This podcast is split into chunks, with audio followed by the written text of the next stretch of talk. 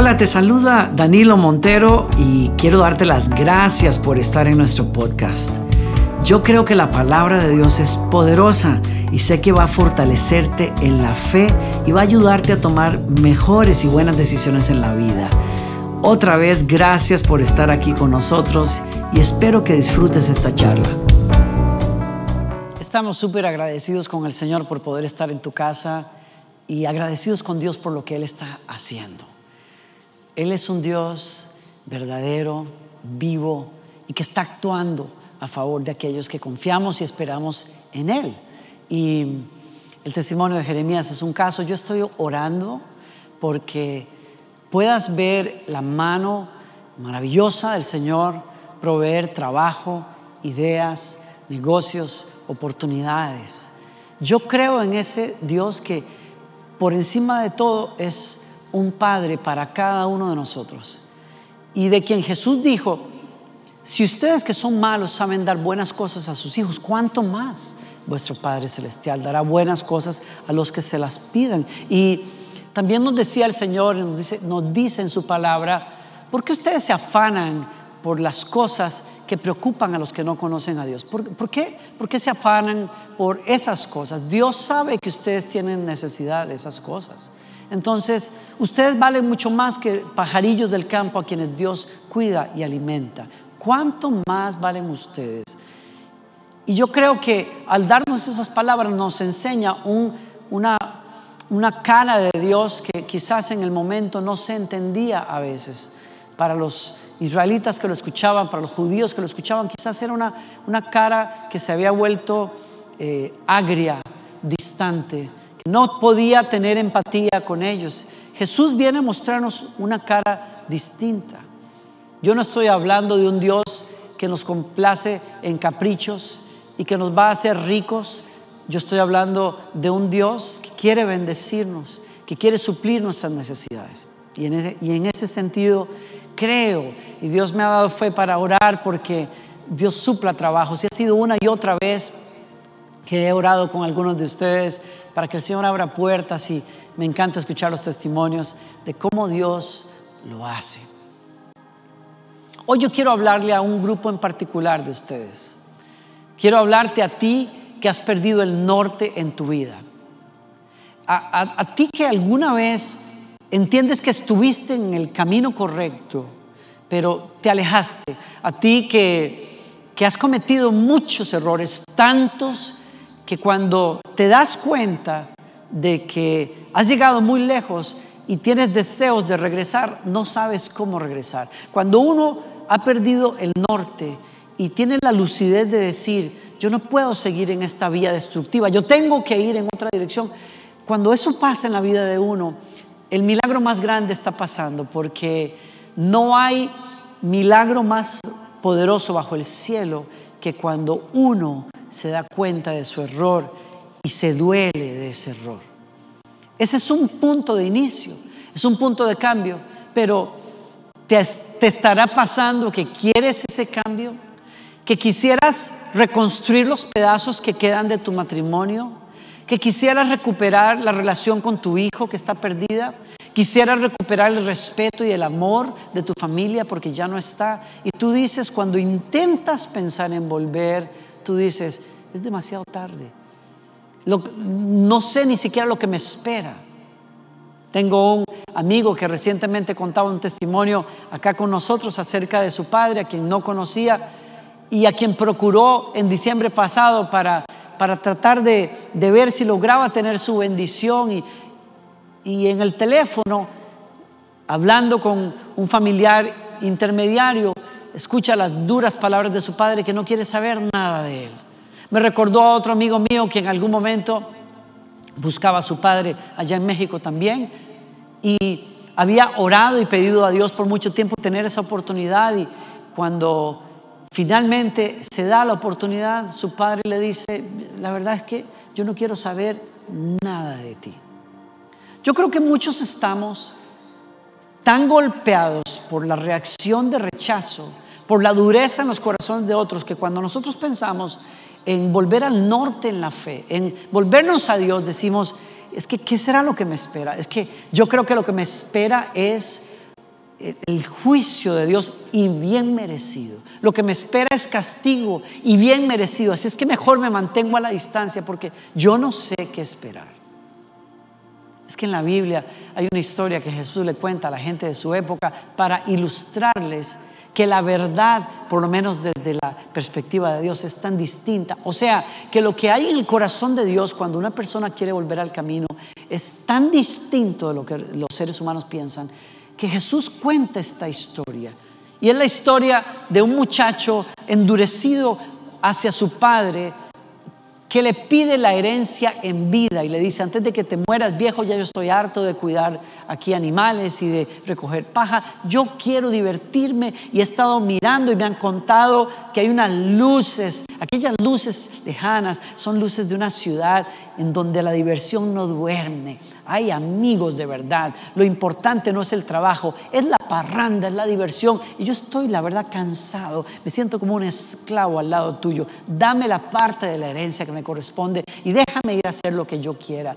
Y su padre, entristecido, le entrega la herencia, lo deja ir y aquel muchacho desperdicia su vida y se pierde, gasta hasta el último centavo en pecado y toca fondo y vaya que si toca fondo porque termina cuidando cerdos en una finca. La cosa más baja a la que un judío podría llegar y entonces vuelve en sí el milagro de abrir los ojos y decir, yo no quiero estar aquí, yo no puedo quedarme aquí, volveré a la casa de mi padre. Pero él no sabe lo que le espera. Es más, tiene una idea parecida quizás a la tuya, donde dice, volveré a mi padre y le diré, he pecado contra el cielo y contra ti, yo soy un bruto, la verdad es que yo la regué, dicen en México, recíbeme, pero no me recibas como un hijo porque no lo merezco no merezco tu bendición. Déjame ser un trabajador, déjame ganarme el salario y poco a poco te pagaré todo lo que desperdicié. Y allí el hijo pródigo, así se le llama a la historia, se encuentra con una sorpresa. Y dice la escritura, entonces regresó a la casa de su padre y cuando todavía estaba lejos, su padre lo vio llegar y lleno de amor y de compasión, corrió hacia su hijo, lo abrazó y lo besó. Y su hijo le dijo, Padre, he pecado contra el cielo y contra ti ya no soy digno de que me llamen tu hijo. Sin embargo, su padre le dijo a los sirvientes, yo creo, perdonen, eso no está en la escritura, pero yo creo que le dijo, cállate, tapándole la boca, le dijo rápido, traigan la mejor túnica que haya en la casa y vístanlo. Consigan un anillo para su dedo, porque él todavía es parte de esta familia, y sandalias para sus pies, y maten el ternero que hemos engordado. Tenemos que celebrar con un banquete. Hagamos fiesta, porque este hijo mío estaba muerto y ahora ha vuelto a la vida, estaba perdido y ahora ha sido encontrado. Y entonces comenzó la fiesta, porque fiesta es lo que espera en los cielos. Fiesta es lo que se provoca en el corazón de Dios cuando un hijo vuelve a sus cabales, cuando tú dices, yo no me quedo tirado en el piso, cuando tú dices, no sé cómo, pero yo sé que yo puedo comenzar de nuevo, no sé cómo va a suceder, pero yo recojo los pedazos de mi vida y se los pongo a Dios y yo sé que Dios, Dios me va a recibir.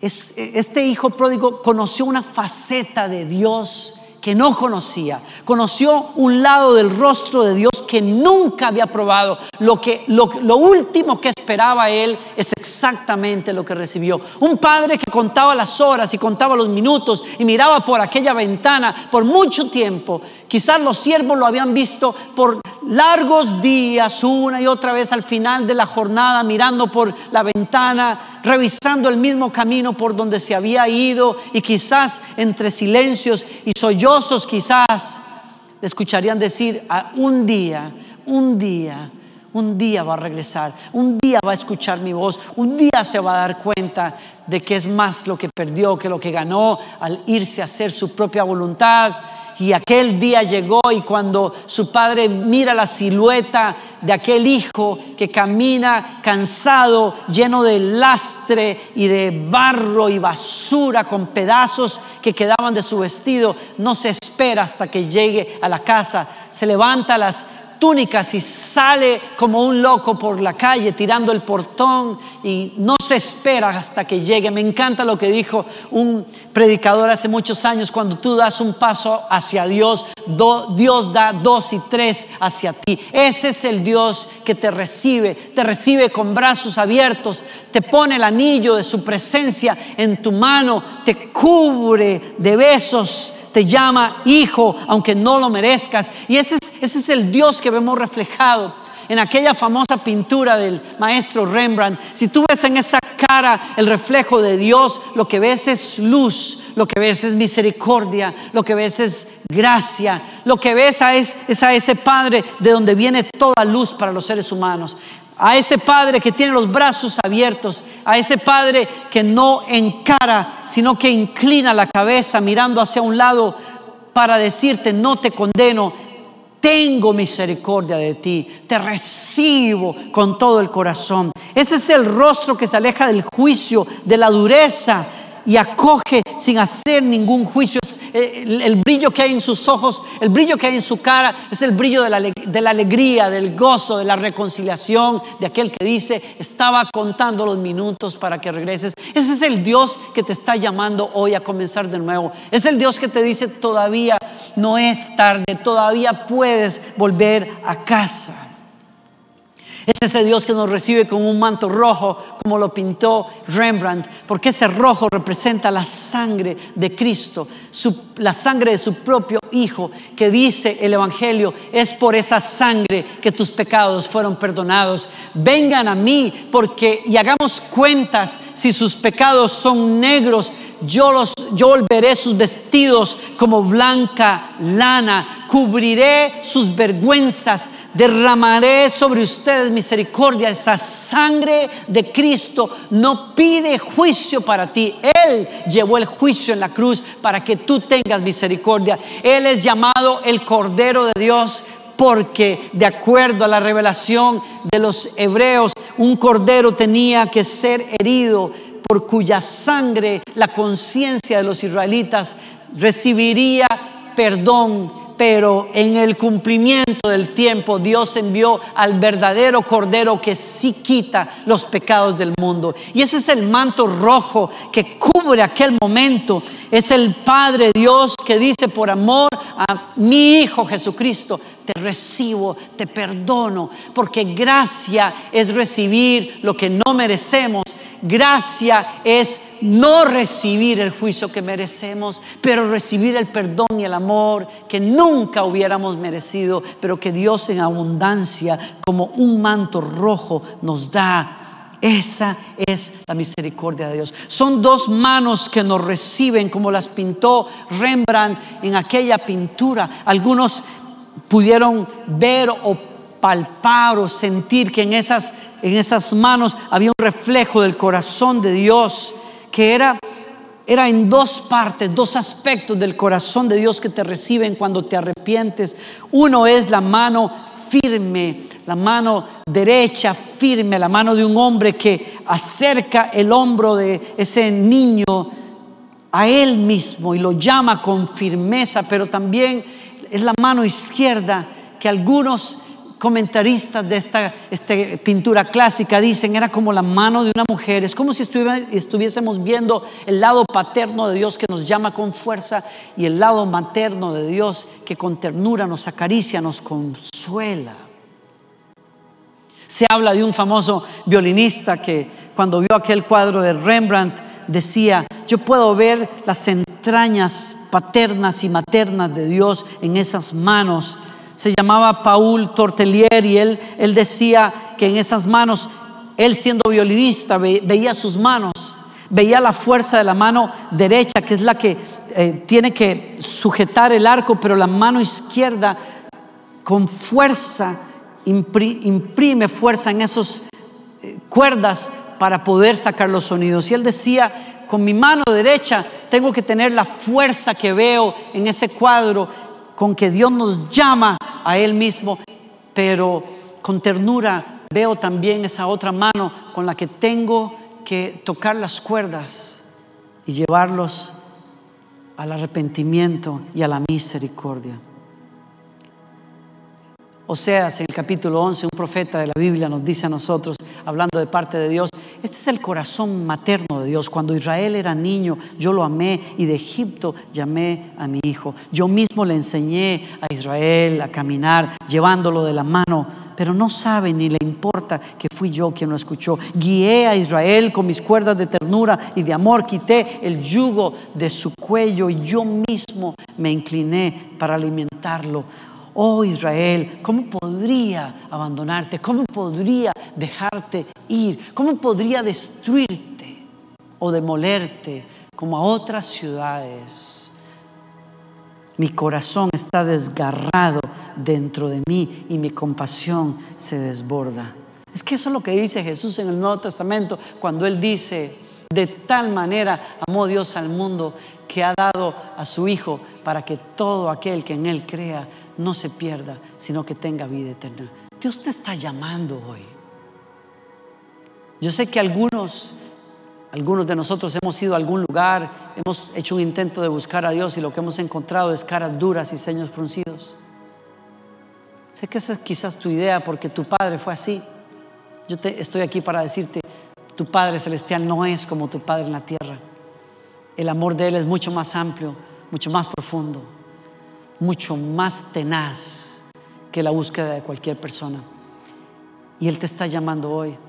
Y lo que te espera es una mesa de gracia y un vestido nuevo y una manera nueva de pensar y de caminar. Y la certeza de que Dios te da de su Espíritu Santo para darte poder para vivir una vida nueva. Yo quiero que escuches la voz de Dios hoy que te está llamando.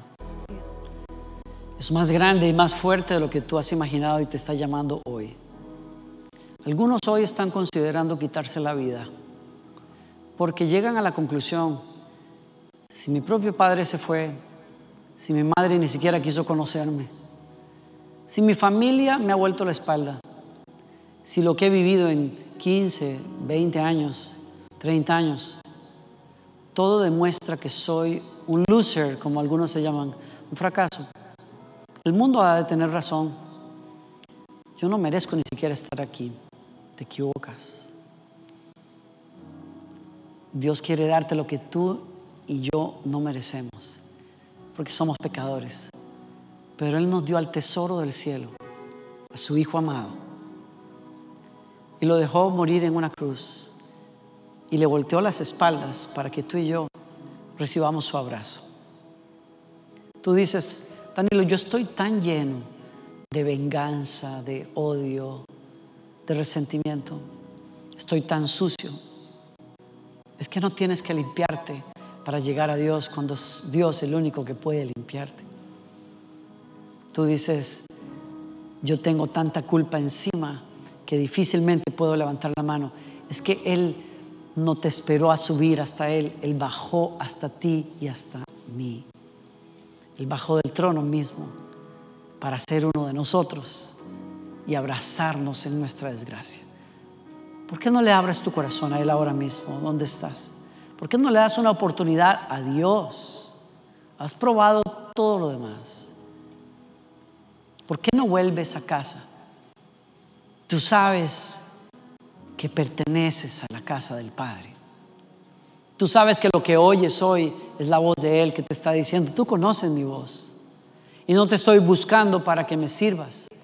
Te estoy buscando por lo que eres, porque eres mi hijo. No hay cosa mala que tú pudieras hacer para que yo te ame menos. No hay cosa buena que tú pudieras hacer para que yo te ame más. Te amo como un padre ama a un hijo. Y dime una cosa, si no tuviste un padre como el que soñabas, como me pasó a mí, si no tuviste una madre que te nutriera y te cuidara como muchos la tienen, déjame decirte que lo que tú no tuviste y mucho más lo tienes en los brazos de Dios que te está llamando y te quiere dar una nueva vida. Y no hay pecado que Él no pueda perdonar. No hay traición que Él no borre. Una mujer que admiré muchísimo el pasado decía, el amor de Dios es más grande que todo. Su amor es más grande que el amor de los hombres. Su perdón es más grande que el peso de tus pecados y su ayuda es más grande que tu necesidad. ¿Por qué no le dices a Él, ahí donde estás? Aquí estoy, Señor. Perdóname. Recíbeme. Hazme de nuevo, Señor. Levántame del polvo donde estoy, Señor. Y enséñame quién soy, Señor. Que soy hijo tuyo. Que soy creación tuya. Que tengo un lugar en tu mesa. Que tengo un Padre en los cielos. Que tengo un amor que puede sanar toda herida y llenar toda necesidad. Déjame orar por ti un, minuto si has hecho esa oración. Yo oro, Señor, por hijos pródigos, como los que se habla en esa historia, que necesitan hoy volver a casa. Aquellos que una vez oraban tanto, proclamaban tu evangelio a la gente, servían en una iglesia y su propio error o el error de otro los sacó completamente. Pero hoy por tu misericordia escuchan esta palabra y saben, son hijos de la casa de Dios. Señor, yo los levanto aquí en oración. Yo te pido, Señor, que quites esa culpa que los ha alejado tantas veces y que los acerques a tu abrazo y que puedan percibir tu presencia, tu abrazo, tu amor hoy, en este momento. Y que este día sea un día de nuevos comienzos para cada uno de ellos en el nombre de Jesús. Mi amigo, si tú has hecho esa oración, Jesucristo, el Hijo de Dios, te ha perdonado. Él ha borrado tus pecados su Espíritu Santo está en ti. Estás comenzando una nueva vida. La Biblia dice, si alguno está en Cristo, nueva creación es, las cosas viejas pasaron, todas son hechas nuevas.